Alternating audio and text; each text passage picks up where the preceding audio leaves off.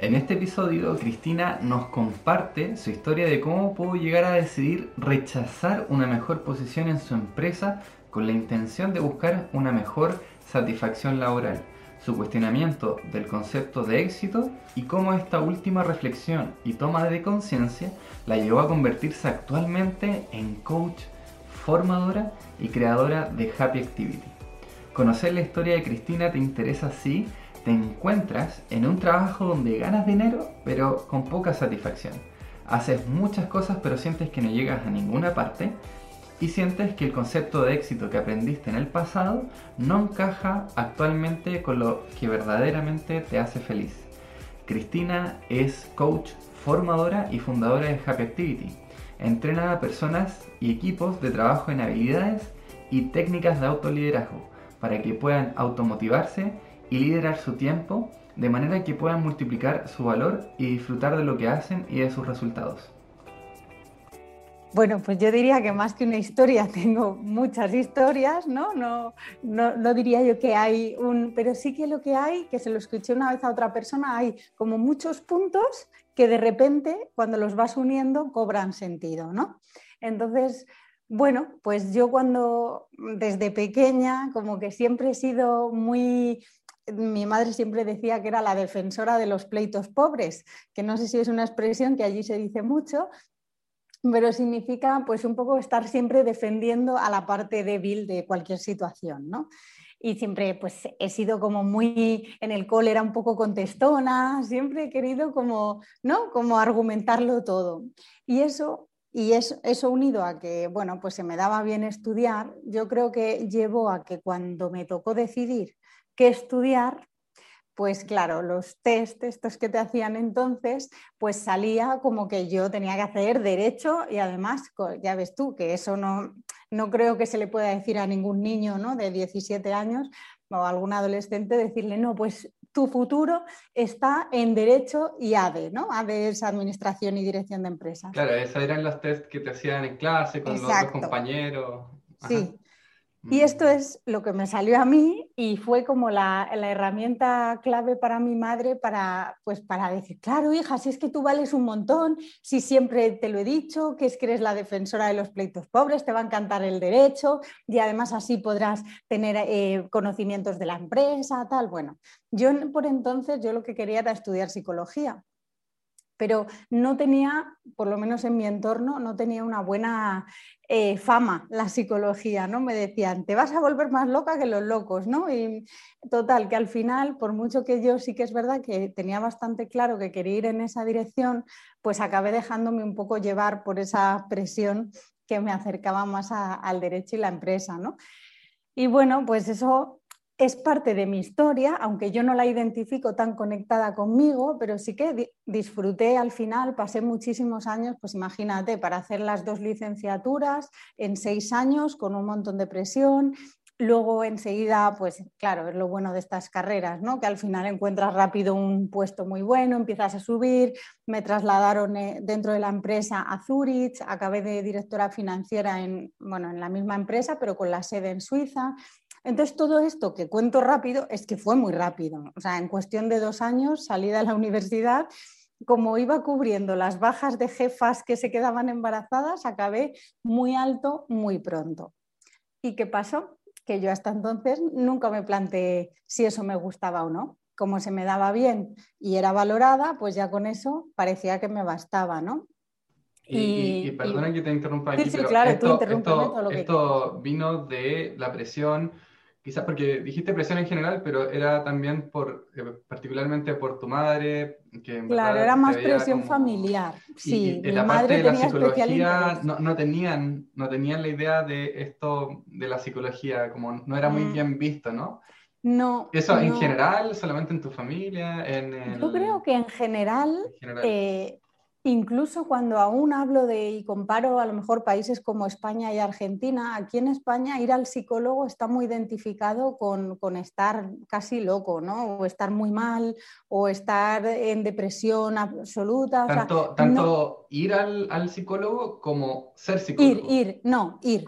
Entonces, como ir al psicólogo está como muy identificado con cuando ya estás fatal, pues yo creo que por eso también la carrera de psicología pues no está bien percibida, porque realmente cuando uno estudia psicología hay miles de salidas laborales, ¿no? Pero yo creo que sobre todo por aquel entonces mm, faltaba más, más conocimiento. Y ya te digo, digo en mi entorno porque es el que yo conocía, pero creo que es bastante genérico de, donde yo vivía, ¿no? Súper, súper. Entonces, y tú, dijiste, bueno, después entraste a, a psicología, ¿no es cierto? Fuiste... Ah, bueno, es que sí, sí, sí, sí. Bueno, claro, después de mucho de mi trayectoria por la empresa y de, de mucho cambio y giro, que si luego te apetece os cuento un poco el por qué cambié, ¿no? Pero sí que yo me seguía, pues seguía viendo que yo lo que quería era estudiar psicología. A día de hoy lo estoy haciendo, pero entre medias han pasado muchísimas cosas. Bueno, y han pasado muchísimos años, 15 años en concreto. Claro, pero... O sea, que fíjate. Y, decías como entraste a Derecho por esta parte defensora que también perseguías de, lo que quizás te decían en la casa, tu experiencia de colegio. Claro, eh, al final era una observación que decían, pues a ti se te da bien esto, pero muchas veces no es solo lo que se te da bien, también es lo que te gusta. Por eso ahora me dedico tanto al, al, Ikigai, ¿no? Porque es, se trata de aunar lo que te gusta con lo que se te da bien, no solo, ah, pues si esto se le da bien, pues nada, para adelante. Bueno, también depende de lo que te guste hacer, ¿no? Porque al final, fíjate, de, los 11 años que yo estuve en la empresa, me acuerdo que para mí fue un paso clave, fue cuando me ofrecieron ser directora financiera de ADECO Chile y dije que no. Y ahí mi, mi jefe de entonces me dijo, Cristina, planteate si de verdad esto es lo que tú quieres en tu vida, porque es un poco, es curioso, ¿no? Que habiéndote ofrecido esta gran oportunidad a tu edad y digas que no. Y eso es lo que me hizo plantearme, mirar alrededor y decir, a ver, de todos los trabajos que tiene la gente de mi alrededor, ¿elegiría el mío? Y yo me di cuenta de que antes que el mío elegiría muchos otros. Había muchos otros trabajos que me llamaban más la atención que el mío. Y para mí esta fue la clave. pues casi cualquiera, porque yo veía a la gente de recursos humanos y decía, ay, qué guay, están siempre trabajando con las personas, más en contacto con ellas, ¿no? Luego veía al departamento de comunicación y marketing y siempre se lo estaban pasando ahí. Bueno, esto es verdad que luego también trabajan mucho, ¿no? Pero es verdad que siempre da la, imagen de que joder, se lo están pasando siempre súper bien y luego además tiene bastante impacto en la empresa, ¿no? Pues con esos vídeos que hacen o la comunicación, ¿no? Para que funcione bien en la empresa. Sobre todo estas dos áreas me gustaban especialmente, ¿no? Pero en general yo veía que había mucha gente que vivía mejor que yo yo me tiraba horas y horas delante de un ordenador y si todo salía bien, pues normal, nadie decía nada. Si algo salía mal, era el desastre. Entonces era un trabajo muy poco agradecido y que encima yo no lo disfrutaba, con lo cual acabó, acabó, explotando eso. Eso sumado a que tenía que viajar muchísimo por trabajo, los vuelos me daban mucho para pensar. Por eso es importante a veces parar, porque cuando uno para es cuando puede reflexionar y decir, a ver, estoy yendo por el camino que quiero ir, es esto lo que quiero. Uno mira a su alrededor, recuerdo perfectamente una vez en un vuelo a un señor, bueno, un hombre, que le decía a su compañero, dice, Joe, por fin era viernes, dijo, por fin voy a ver a mis hijos por primera vez esta semana. Y yo pensé, ¿esa es la vida que quiero?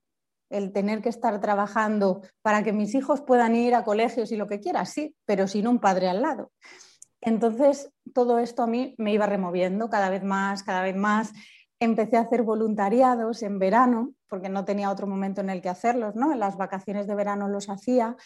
Y eso me encantaba porque estaba conectada con gente que tenía necesidades, me gustaba ayudar, me sentía mucho más útil se me pasaban las horas volando y entonces eso también pues me hacía comparar y decir, si es que, fíjate, esto que llevo haciéndolo un mes y lo disfruto, vamos, se me pasan las horas volando, me siento súper útil y sin embargo lo que hago, que además lo hago muy bien y que se me da bien y todo, y sin embargo me pasan las horas súper despacio y no me acaba de convencer, pues claro, es que eran todo señales y ven las señales, ¿no? ¿Cuáles eran las principales señales? ¿Era el contacto con la gente, por ejemplo?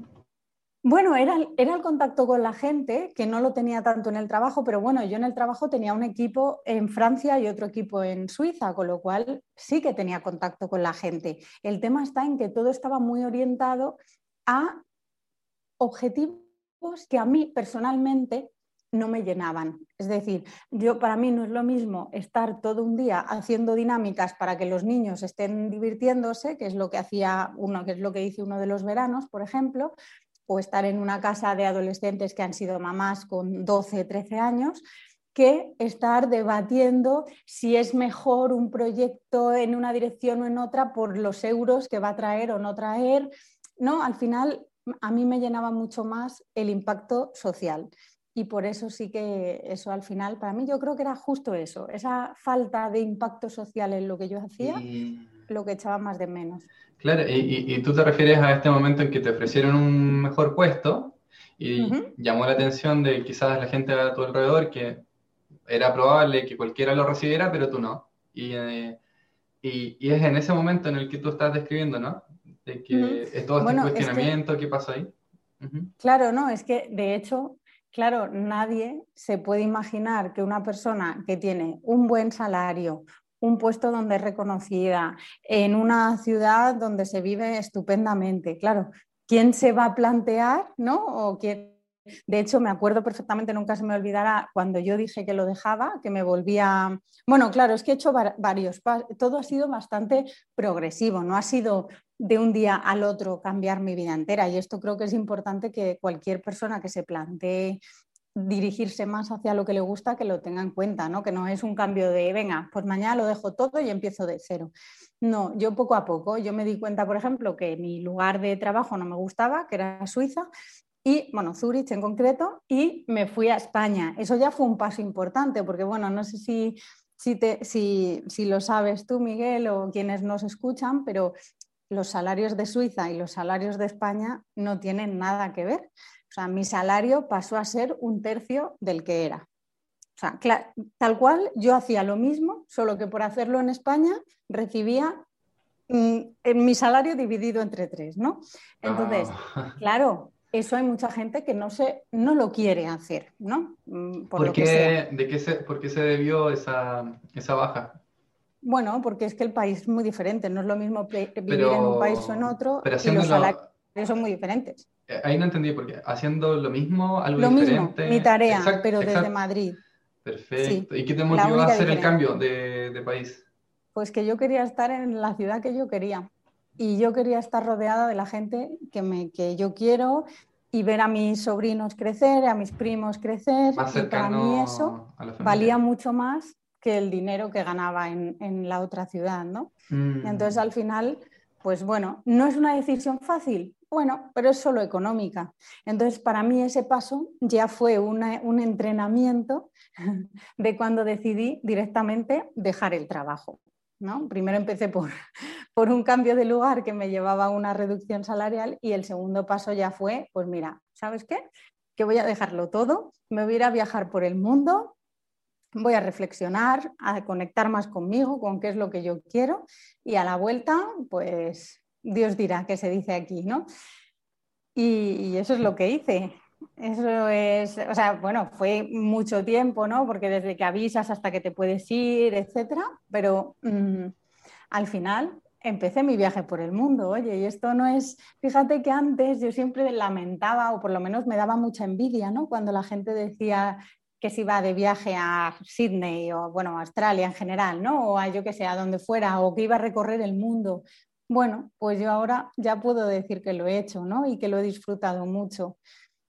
Eso ya nadie me lo va a quitar. Ese primer viaje, o sea, ese, ese, segundo paso, ¿no es cierto? Porque lo primero fue cambiarte de país, luego empezar a, viajar alrededor del mundo. Mm. ¿Cómo partió eso? ¿Cuál fue el primer destino? ¿Qué te, ¿Por qué elegiste quizás el primer destino o los países que elegiste para, viajar y hacer esta, esta búsqueda? Pues mira, realmente fue, no soy una persona de pensar mucho, ¿vale? Me guío bastante por mis emociones y lo que me apetece en cada momento. Creo que eso ayuda mucho a las decisiones que he ido tomando en mi vida, que es bueno y es malo a la vez, pero bueno, en este caso pues me ayuda a tomar decisiones sin pensar demasiado. Empecé, yo pensé, a ver, Nueva Zelanda lo acababa de hacer hacía nada, cuatro meses, ¿no? Entonces yo decía, Nueva Zelanda ya entra porque está muy lejos, desde España está a 25 horas en vuelo, o sea, una pasada, es lo más lejos, son las antípodas de, hecho de España, ¿no? Nueva Zelanda, con lo cual dije, para mí esto ya entra en mi viaje al mundo, esto ya lo considero el punto de partida, ¿no? aunque no haya sido todo del tirón. Y entonces dije, bueno, pues a ver, ¿qué países de cada continente? Yo tenía muchísimas ganas de, ir a Japón, por ejemplo, ese lo tuve muy claro desde el principio, era uno de mis favoritos y allí que me fui un mes con mi mochila y disfruté como una enana. Eh, luego también estuve en Islandia, dentro de lo que es Europa. Eh, Islandia para mí fue como el, ¿no? uno de los países que me faltaban por ver en Europa, que no son demasiados, pero bueno, Islandia sí que tenía muchas ganas. Luego de la parte africana quise subir el Kilimanjaro, que es el, bueno, es el pico más alto de toda África. Y, bueno, era un, para mí un hito que me apetecía mucho conseguir. ¿En, plan trekking? ¿Algo así? Sí, con una mochila durmiendo en tiendas de campaña y hasta que llegas arriba. Sí, sí, al estilo auténtico. bueno, auténtico, auténtico no, porque hay que decir que la labor de los serpas es muy importante. ¿eh? Pero, pero bueno, sí, que íbamos con lo nuestro, con nuestra mochila y, ya está. Y, en un grupo que yo no conocía de nada, pero bueno, que allí se hacen un poco tu familia.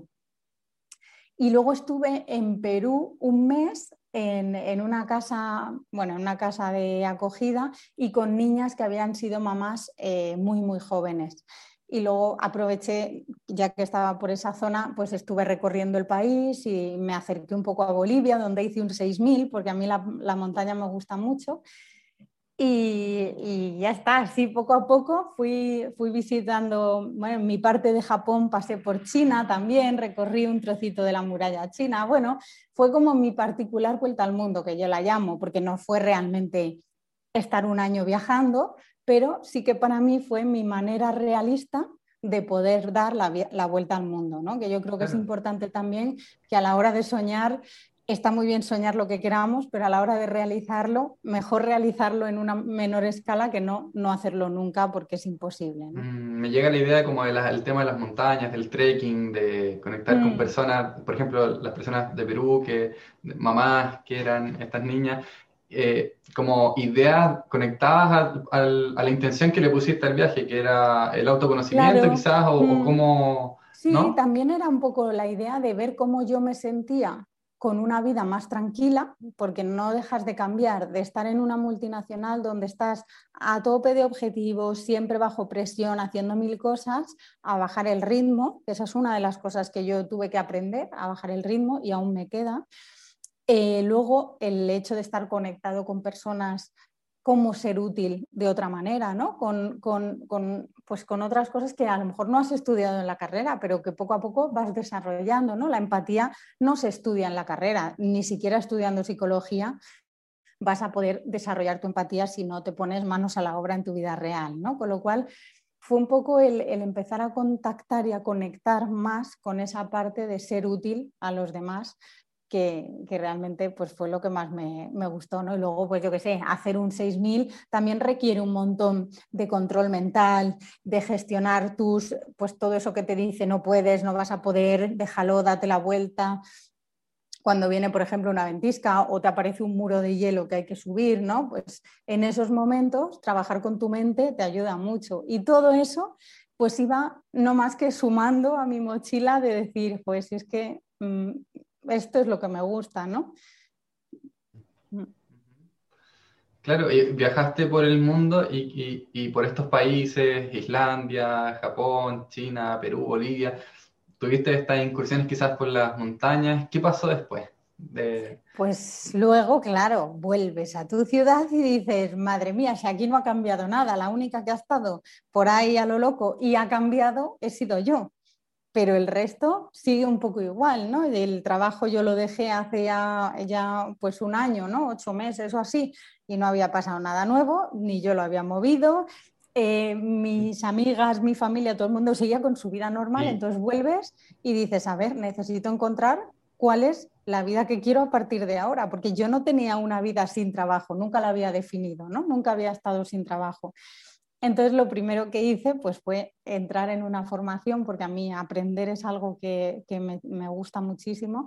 entonces me, metí en una formación de coaching, porque yo había escuchado mucho sobre el coaching en esa época, ya empezaba bueno, a, sonar más y en ese momento yo pensaba que era demasiado tarde para estudiar psicología, con lo cual dije, voy a empezar por el coaching, que no, bueno, pues ya está, que a lo mejor por ahí yo lo veía como mi, bueno, vale, no vas a poder hacer psicología, pero al menos puedes hacer coaching, ¿no?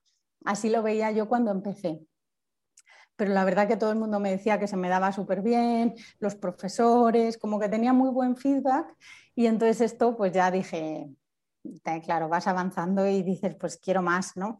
Entonces me seguí formando, hice un curso de Enneagrama, que no sé si lo conoces, pero es una herramienta de autoconocimiento muy buena. Hice PNL. Sí, el Enneagrama es muy choro. ¿Y el coaching, cómo supiste em, eh, ¿Fue el, al primero que se te presentó como oportunidad en la formación de coaching o investigaste qué tipo de coaching era como más para ti? Pues mira, como te he dicho antes, yo no soy de pensar mucho, con lo cual yo chequeé tres, cuatro ideas, sí, eso sí, miré tres, cuatro sitios. Eh, sin investigar demasiado, pensé cuáles son como más generales, donde pueda aprender un poco más de todo, para luego yo profundizar más en la parte que me guste, porque hasta entonces no tenía ni idea de hacia dónde quería ir, con lo cual, pues al final elegí la opción que más me encajó en los criterios que para mí eran importantes en ese momento, pues de flexibilidad de tiempo, el horario, la duración, un poco eso, que cubriese distintas cosas, distintos profesores. Esto sí que lo recomiendo, ¿no? A la hora de hacer una formación pues tener como distintas personas aportando a lo mismo, porque al final ganas en puntos de vista. Y así elegí. No sé si te responde la pregunta. Sí, no, total. Era, para ver qué filtros, qué, qué ideas. Mm. Porque claro, estás en un viaje en el que quieres como descubrir qué, qué, qué es lo tuyo.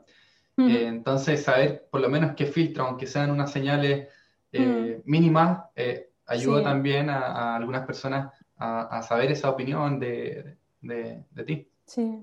Sí, total. Claro, yo creo, es verdad que hay personas que para tomar una decisión les lleva mucho tiempo. Eh, yo reconozco que como no tiendo a mm, complicarme demasiado, cojo pues tres, cuatro alternativas para, porque cuantas más alternativas, luego más difícil es elegir, ¿no? Y sobre todo creo que ayuda mucho a la hora de decidirte el tener una brújula clara, ¿no? Para mí, mi, brújula en ese momento lo que me decía es, fórmate para saber si esto es algo que te gusta. Entonces, por eso al final era una idea de, pues no quiero ser la mejor coach del mundo, no me, no, quizás el interés mío no era ir a la mejor escuela de formación del universo, sino una escuela que me permitiese conocer un poco todas las áreas del, del coaching, ¿no? Claro, eso era lo que tú decías eh, con respecto a lo general. Claro, exacto, sí. Mm. Por eso me, creo que me costó menos eh, decidirme en ese sentido. Entonces, tuviste este periodo de formaciones, de coaching, de enagrama. Sí, que esto ya no ha parado nunca, claro. Yo ya una vez que empecé, esto ya...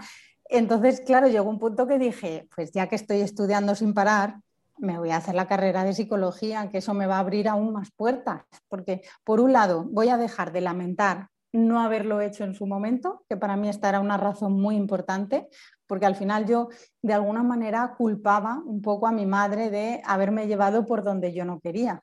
Entonces, alguien, no sé, no sé si fui yo misma o alguien que me dijo, bueno, es que ahora está en tus manos, puedes seguir culpando a tu madre, pero realmente la culpa de que a día de hoy no estés haciendo psicología es tuya. ¿no? Porque al final yo podía empezar ahí. Y por eso al final me decidí a, estudiar psicología ¿no? y quitarme esa espinita que tenía eh, clavada y también pues eso, ampliar más mi, mi, labor como coach, que al final me gusta mucho cómo combina, ¿no? porque la psicología te da la base de la actuación de, o metodología del coaching. Claro, o sea, decidiste tomar eh, psicología luego de haberte pasado por la formación de enagrama, coaching. Sí, yo siempre digo que es, bueno, para mí me funciona muy bien, ¿no? Que es mejor ir como mm, en pasitos pequeños que no el esperar al momento ideal para dar el superpaso, porque muchas veces para dar un superpaso te tienes que preparar muchísimo más, se tienen que alinear los planetas, em, al final cuando vas a dar el paso ya lo que está al otro lado ya no está o ya no te sirve o ya has cambiado de idea. Entonces yo prefiero ir dando pasitos pequeños que pueda ir un poco rectificando el camino si hace falta, ¿no? Pero bueno, ir avanzando. Al final, movimiento genera movimiento, con lo cual un paso te lleva al siguiente y te va dando cada vez más luz ¿no? y ampliando esa visión que uno necesita para, poder llegar a donde quiere. Mm, claro, y, después de haber estudiado psicología, eh, encontraste que se iban complementando de alguna manera las herramientas, la formación. Para mí se relacionan perfecto. Yo no he acabado todavía y no he decidido que mm, si quiero cambiar ah, de, lo que estoy haciendo ahora, porque de momento estoy muy a gusto con lo que hago mientras acabo los estudios, pero se me abren un montón, o sea, puedo seguir como estoy y ya me va a aportar mucho, pero es que también se me abren como nuevas opciones que podría hacer, con lo cual sí, sí, se complementan genial. Mm, súper. Oye, no sé si es muy adelantado esta pregunta, tú me vas a decir qué, qué te parece, pero desde, la, desde estas formaciones que tú estás compartiendo hasta mm, cómo fue esa transición hasta el día de hoy. Eh, ¿Qué pasó de ahí después de esas formaciones? Pues mira, después de acabar en la formación de coaching, que era bastante completa, en el último día, creo que era, bueno, los dos últimos días de formación o el último tema, tenía que ver mucho con ¿y ahora qué? ¿No? Un poco, vale, ¿y ahora cuáles son tus próximos pasos? Hablaban de marca personal, que yo hasta entonces, como había estado siempre trabajando para una empresa y estaba siempre viajando y tal, nunca me lo había planteado el tema de la marca personal, la verdad hasta que no lo necesitas, yo creo que no, eso no aparece, ¿no? Y de repente, pues pensé, ¿qué, partido le puedo sacar yo al coaching? ¿no? ¿Qué es lo que a mí se me da bien que pueda ahora revertirlo en algo de, de, trabajo, ¿no? Con esto del coaching, que es lo que me gusta. Y entonces, hacía poco, en el último año del trabajo, de hecho, yo había recibido un premio eh, a nivel internacional por, eh, por mi productividad, ¿no? por resumir un poco el premio. Entonces, al final eso yo dije, joder, pues si yo tengo un premio por la productividad, ¿no? por hacer que las cosas pasen, marcando la diferencia y bueno, una serie de cosas que decía ese, ese premio, pues digo, voy a, voy a aprovechar eso, no se trata de empezar de cero, ¿no? Entonces, por eso decidí enfocar el coaching con la productividad, pero se me quedaba un poco corto, porque sí, ser productivo es muy fácil. Yo era muy productiva en mi trabajo, de hecho me dieron este premio, pero la clave es saber disfrutar de ser productivo, ¿no? Y, sobre todo disfrutar mientras uno es productivo. Y entonces por eso decidí crear este concepto ¿no? de actividad, que es happiness y productividad, ¿no? porque al final se trata un poco de que cada uno disfrute mientras hace. ¿No? No, solo del resultado, sino del camino hacia el resultado. Y, así es como llegué luego al Ikigai. Bueno, así se me juntó todo, pero un poco fue esa la clave para llegar a, crear lo que tengo a día de hoy. Está súper está súper interesante eh, que te haya pasado también en el, por lo que te premiaron en el trabajo de, y haber asociado, ah, mira, productividad, ok, esto es por lo que me premian y cómo lo puedo ir complementando con algo de mis formaciones que me permita dar algo a otros. Está interesante porque, claro, también de repente mm, es también esa pregunta, no sé si lo leí en un libro hace poco, pero es, un, esto de, para saber cómo cuál es el don de uno, eh, hacerse la pregunta de eh, qué es lo que más le, eh, te piden en la, familia, tus amigos, tus colegas. Y en tu caso fue, claro, en este caso tuyo fue interesante. ¿Por qué me han premiado también? Claro, también, qué es lo que se valoraba de mí, ¿no? Al final, y qué es lo que la gente podía valorar de mí o necesitar. Al final yo veo que la gente necesita tiempo, pero sobre todo necesita disfrutar del tiempo que tiene, porque es que el tiempo es el que es y no hay más. Entonces, eh, eso es lo que me llevó un poco a crear Happy Activity, ¿no? Luego, claro, en, ese, en su momento, cuando ya empiezas a rodar, es cuando empiezan a surgirte las distintas opciones. Yo en ese momento, vale, dije, pues venga, a disfrutar de lo que uno hace, que cada uno persiga lo que quiere hacer, tal, pero entonces te das cuenta de que hay mucha gente que sabe lo que no quiere, pero no sabe lo que quiere. Y, y es por eso que empecé a investigar en el Ikigai, porque al final, claro, la gente dice, sí, sí, sí está muy bien esto del Ikigai, pero es que yo no sé cuál es el mío. Entonces al final me pareció muy interesante y vi que no había, ¿no? Como que era algo que el mundo podía necesitar y que, yo podía ofrecer eso precisamente, ¿no? El, ayudar a descubrir cuál es el Ikigai o el propósito ¿no? de, cada persona. Sí, y, bueno, yo sé más o menos el concepto del Ikigai. Sí, yo sé que tú también sabes mucho de esto. Y me gustaría, si es posible, eh, que, me compartieras cómo tú entiendes el Ikigai, sobre todo para las personas que no entienden el concepto, el Ikigai, qué es eso. Pues para mí realmente es la razón que te levanta cada mañana para disfrutar de tu día y que te lleva a que cuando te acuestas, te acuestas con la sensación de haber tenido un buen día. Eso para mí es la definición que yo haría del Ikigai, porque realmente tú puedes decidir que tu Ikigai sea tu trabajo o no.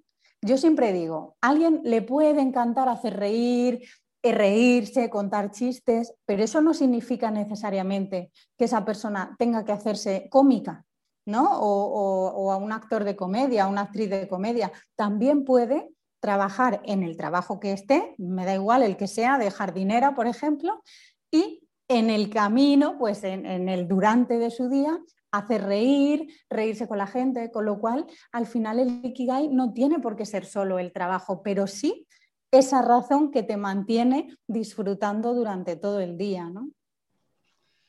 me relaciono mucho con lo que tú compartes ahora en realidad, porque em, una de mis, a ver, en, lo personal, algo que me estoy enfocando harto es ponerle límite a las situaciones en las que yo me empujo demasiado en, en, hacer, en lograr, en vez de disfrutar del proceso. Entonces, lo que he notado en mi historia anterior y, por qué he dejado varios proyectos es porque llego al punto de burnout, de quemarme, de mm. sentirme mm, insatisfecho por no alcanzar los, los resultados mm. por los, eh, las líneas de tiempo que le pongo y las fechas límites.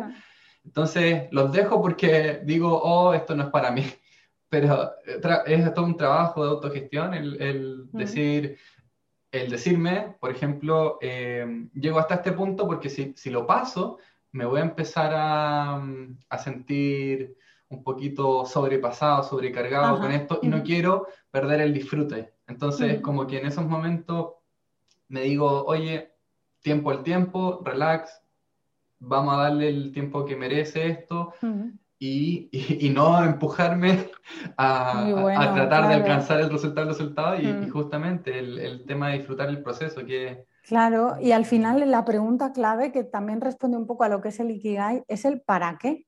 Cuando uno está haciendo algo, que se pregunte, ¿para qué estoy haciendo yo esto? ¿O para qué empecé este proyecto? ¿O para qué cambié de trabajo? Porque ese para qué es el que te reconecta y te dice, oye, que no, no lo hiciste para sufrir, porque creo que hasta ahora no he conocido nunca a nadie que haya dicho, no, voy a hacer este cambio porque quiero sufrir.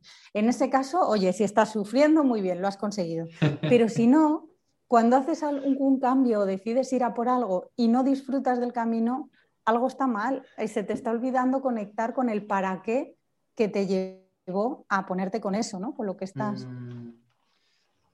tal cual. Y, y, te quería también preguntar, como ¿Cómo fue un poquito más al detalle, de una, manera más descriptiva, el origen de Happy Activity? Eh, ¿Empezaste en el uno a uno, en grupos de personas, dando sesiones gratuitas? ¿O eh, cómo fue esa, ese como pues mira, te cuento. Al final creo que me voy dando cuenta ahora que te contesto que siempre actúo igual, ¿no? Que voy de lo general y luego ya empiezo a concretar. Porque yo también cuando empecé Happy Activity pensé, que tenía dos nichos a los que yo quería ir. ¿no? Por un lado, quería ir hacia las, los particulares, las personas que no disfrutaban de su día a día, ¿vale? Eso lo tuve claro desde el principio, pero por otro lado pensaba que ir por las empresas me iba a ayudar también a llegar a más gente, ¿no? Entonces dije, bueno, pues aparte de los particulares que me contacten para disfrutar más de su día a día, voy a abrirme también a ofrecer un programa de happy actividad, ¿no? de felicidad con, productividad a las empresas. Entonces, así empecé, empecé como en paralelo, ¿no? En el caso de, las, mm, de los particulares, al principio sí que empecé más en prácticas, con precios simbólicos, porque al final, bueno, hasta que no empiezas a coger práctica, yo por lo menos no me sentía completamente honesta, ¿no? al cobrar un precio normal, aunque en el fondo creo que cuando uno sale de la formación tiene especial cuidado en hacerlo muy bien, ¿no? Pero bueno, desde mi coherencia interna me parecía mejor así. Y entonces ya, bueno, pues así es como empecé con los particulares. Con las empresas sí que me lancé más un poco directamente, no al vacío diría, porque yo, claro, al final en mis años de empresa yo había hecho muchas dinámicas, muchas presentaciones, además todo era en inglés, con lo cual me veía bastante suelta para hacerlo en español, que era, mi idioma origen, ¿no? Entonces ya había hecho muchas presentaciones a, pues a grupos de 80 personas, con lo cual el trabajar en empresa para mí era mi, mi entorno más cómodo.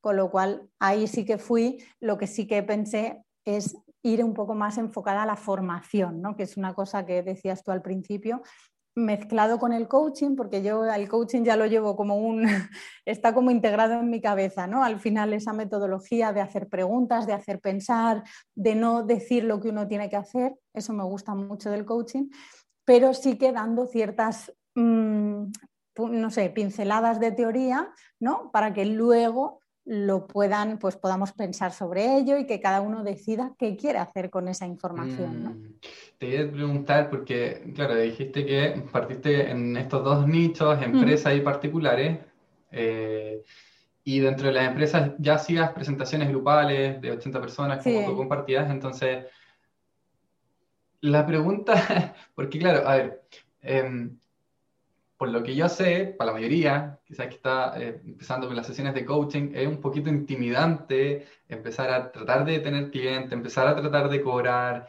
y que te resulte y, en el proceso sentirte bien. Eh, pero en tu caso, que ya tenías experiencia en grupos de 80 personas, ¿cómo fue la, la, la manera en cómo pasaste al uno a uno?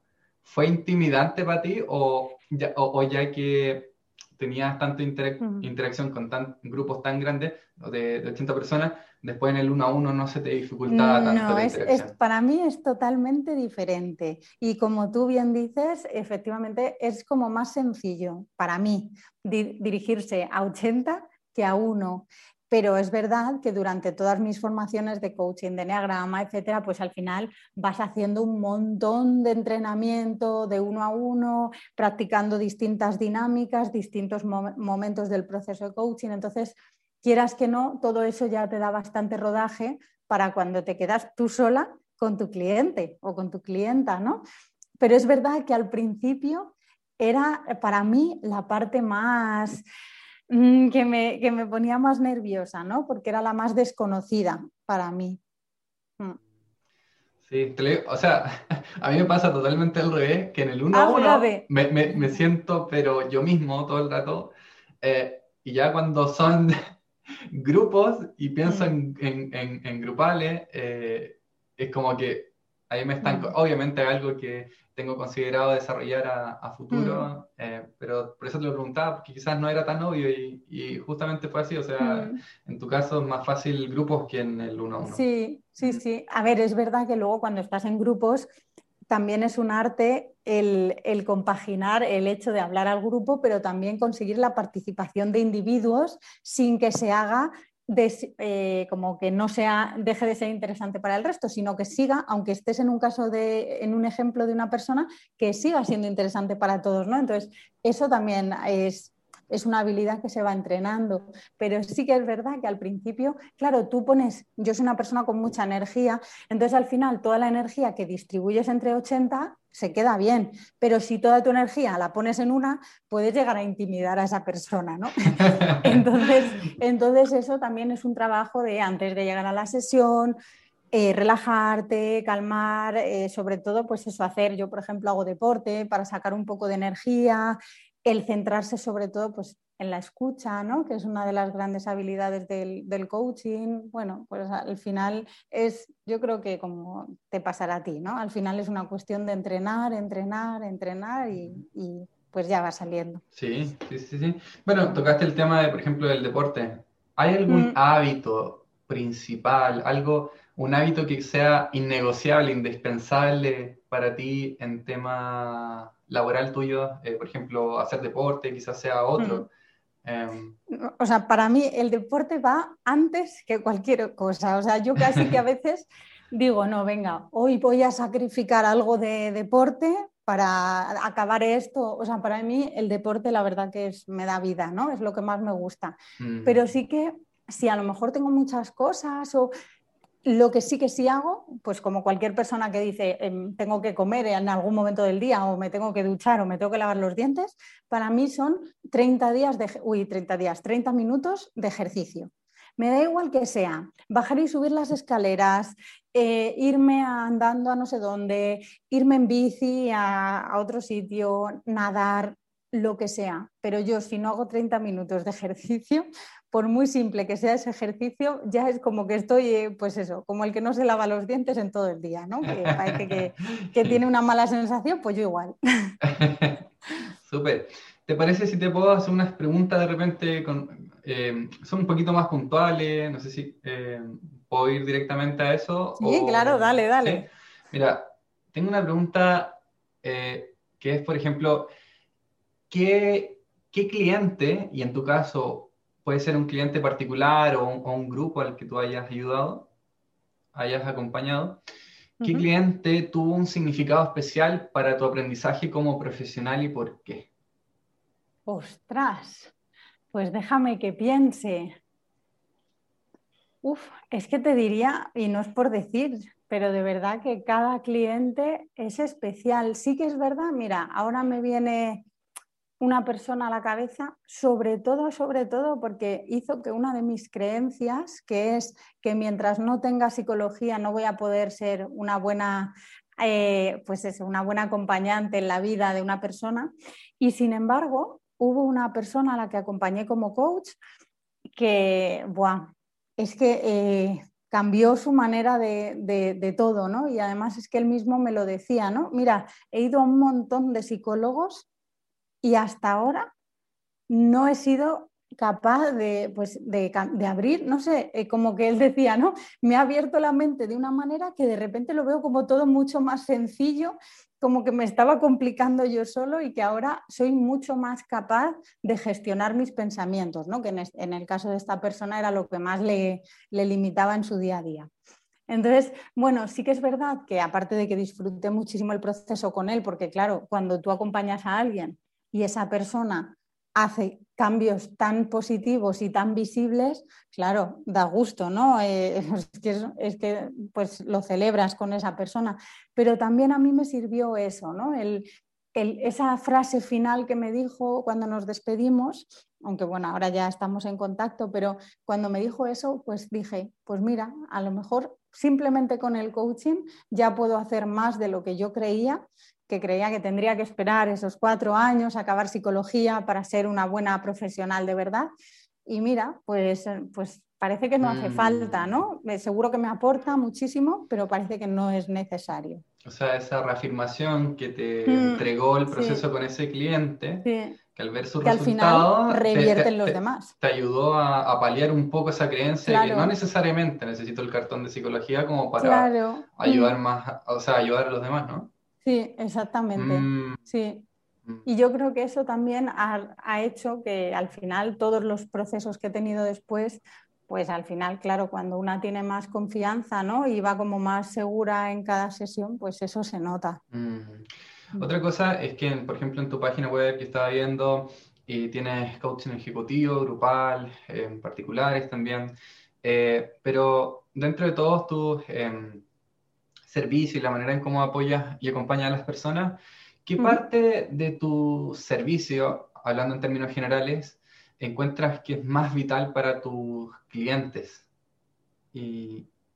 Mira, yo me di cuenta de que incluso en las formaciones que he hecho online, que a lo mejor parece que, estás menos cercano ¿no? o, como más distante, hasta en esas he recibido mensajes preciosos de gente que, le, que, bueno, para ellos les ha cambiado la vida, con lo cual a nivel de cambio vital no te sabría eh, responder bien, pero desde luego los, procesos que hago relativos a, al Ikigai, ¿no? a descubrir lo que uno quiere hacer o cuál es su propósito en esta vida, sí que son especialmente reveladores para la persona. Claro, porque al final la persona anda un poco como sin rumbo y de repente se lleva una brújula al final del proceso. Y esto, para todos los que hacemos montañismo o nos movemos por sitios donde no hay señales o GPS, es fundamental, ¿no? El tener tu brújula, tu sentido, el saber para qué estás ahí, con lo cual diría yo que esos son los procesos que al final producen o generan un, más, un mayor cambio en,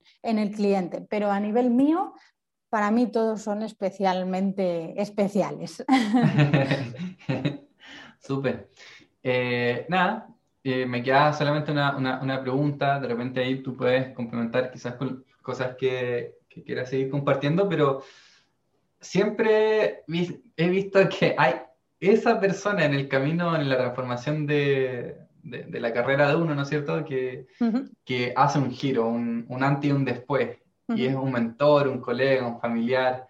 Eh, eh, en, tu caso, en tu carrera, eh, ¿cuál fue esa persona que marcó un, un antes y un después quizás o, te ayudó a hacer pues una transición importante? Fíjate que diría, y esto ojalá que alumbre a personas que nos estén escuchando, diría que la persona que más ha supuesto cambio no ha sido alguien necesariamente a quien guarde especial cariño o, con quien tenga mm, ni siquiera contacto, pero fue una persona que en dos momentos hizo la frase clave para mí, ¿no? Me hizo pensar, porque una fue la que os comentaba, ¿no? De cuando decidí negar, eh, rechazar el puesto de directora financiera en Chile y él me dijo, pues piensa bien si esto es lo que te gusta, porque no tiene mucho sentido que lo rechaces. Y eso para mí fue la primera vez en toda mi vida que me planteé, una vez habiendo estudiado todo esto, mis padres, todo lo que habían invertido en esa carrera, de repente decir, oye, ¿y si le pego una vuelta a esto y me dedico a otra cosa? ¿no? Para mí esa, esa frase fue clave, pero es que además esa misma persona en una evaluación de desempeño, en un final de año, cuando se, revisan los objetivos, me dijo otra frase que para mí marcó también mucho, que fue, no sé si te das cuenta que las personas que triunfan no sonríen tanto como tú. Sonreír en una empresa no te lleva al éxito o algo así, ¿vale? Porque era en inglés, pero fue algo así, una frase de este estilo. Y a mí esto me revolvió, me removió muchísimo porque yo pensé, la sonrisa es parte de mí. Y no puede, y, aparte ese pensamiento, ¿no? De oye, es que si sonríes, para mí siempre sonreír siempre ha sido transmitir felicidad, ¿no? Entonces, eso me hizo por primera vez plantearme qué era el éxito, ¿no? Al final, ¿qué es el éxito? ¿El éxito es estar en lo más alto de una empresa? ¿O realmente es poder ser tú mismo, disfrutar, sonreír, entonces, claro, al final, pues eso, mm, es, todo esto te lleva a pensar pues que el éxito a lo mejor para ti, en este caso para mí, Cristina, el éxito es hacer lo que me apetece hacer, lo que me llena, lo que me satisface y no lo que me lleva más alto en una compañía, ¿no? Que, ojo, respetable para quien lo sea, ¿no? Pero que piense para qué es importante eso para esa persona, porque, bueno, vale, estás en lo más alto. ¿Y entonces, bueno, pues mm. esa, fíjate que al final esa persona me hizo, mm, seguro que él ni lo sabe, ni, lo sabrá nunca porque no habla español, pero, pero, pero fíjate, yo creo que esa persona sí que ha supuesto una gran parte de la transformación en mí, porque mm. además no me hizo fácil el camino, al principio sí, ¿no? cuando quise cambiar de finanzas a, a, comunicación, me ayudó, pero luego todo me lo hizo como difícil y eso me hizo a mí estar más segura del cambio, porque yo dije, si a pesar de las dificultades sigo adelante, sigo luchando por esto, es porque realmente estoy en el buen camino. Y de hecho nunca me he arrepentido de, ese tipo de decisiones que me han ido como haciendo girar hacia el camino de la, de la ayuda a los demás. O sea que eso es una, para mí la mejor de las señales, ¿no? De que, de que estoy en el buen camino. Claro, A mí mm. me transmite esta idea de lo que tú me compartes, em, de que tenías la posibilidad de seguir con el camino, con la rueda, ¿no es cierto? El mismo camino, para pasar a un próximo nivel, y llega esta persona y te abre una ventana del signo de interrogación, de, oye, ¿qué tal si esta persona em, me ha dicho algo que, quizás me sirva, como replantearme esto y, si le doy y me dedico a otra cosa, como tú decías, y, el cuestionarse el éxito. Mm. Mira, yo muchas veces le digo a, a, las personas que acuden a mis formaciones, ¿no? No hace falta que la vida nos dé un susto para poder cambiar de vida. Hay mucha gente en Internet, millones, ¿no? De gente que dice, no, tuve un cáncer y entonces me replanteé mi vida y ahora soy feliz. O estuve a punto de morir en un accidente de avión y entonces como sobreviví, eso me hizo replantearme y cambié de vida. O no sé, me dejó mi mujer y eso me hizo darme cuenta. Bueno, pues oye, bendito sea que al final algo malo se convierta en algo bueno, pero no hace falta.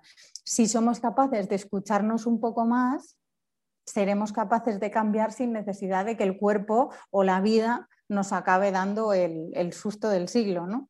Buenísimo, buenísimo. Mm.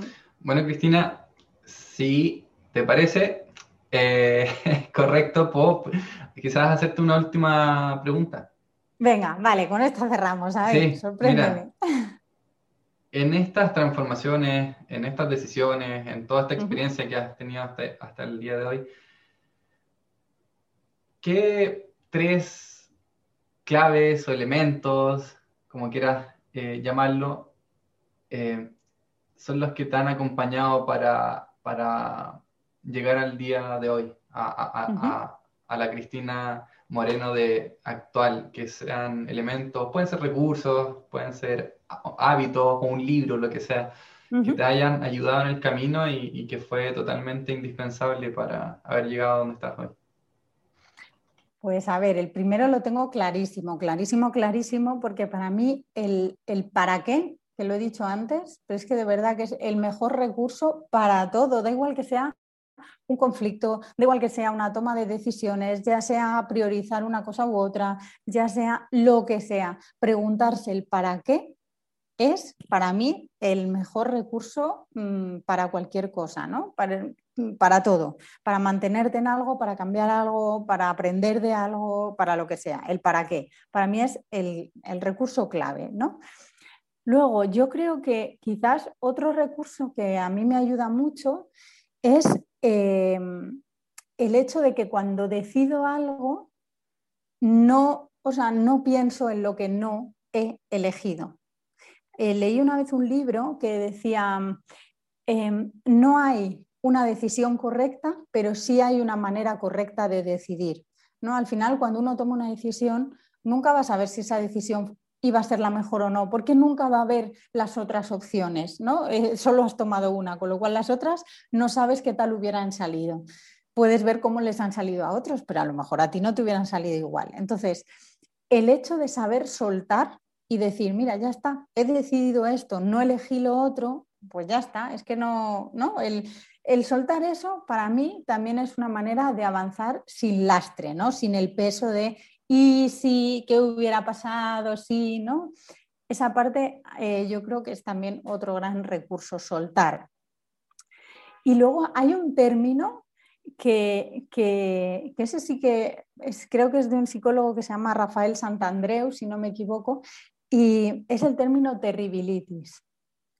Y este término básicamente lo que dice es, a ver, dice, ponía el ejemplo de un cliente, creo que era, que decía, pues es que no sé qué hacer porque estoy entre una cosa y la otra. Bueno, en este caso era, no sé si quedarme con mi mujer o irme con mi amante, porque claro, quiero mucho a la una, quiero mucho a la otra, no sé qué. Y entonces él decía, si tanta duda tienes entre una opción o la otra, es que cualquiera de la que cojas va a estar bien.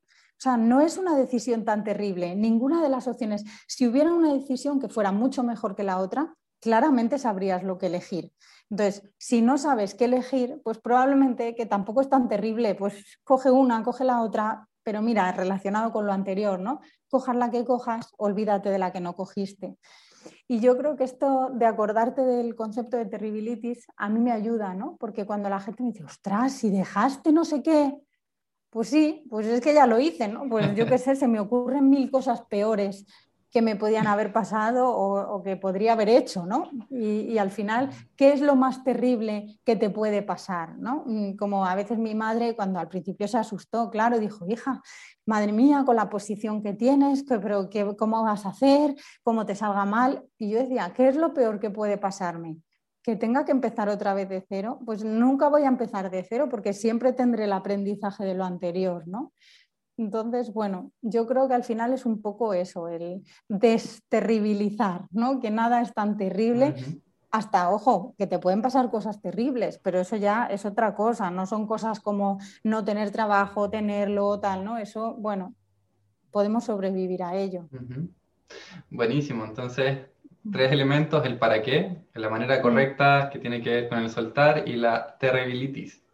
Sí, mira, yo nunca lo habría, no sé, si me hubiera, a lo mejor mañana me preguntas tres y te digo otras tres, bueno, quizás la del para qué seguro te la diría, pero mira, yo creo que esos tres recursos son, son tres que me han venido y me vienen muy bien.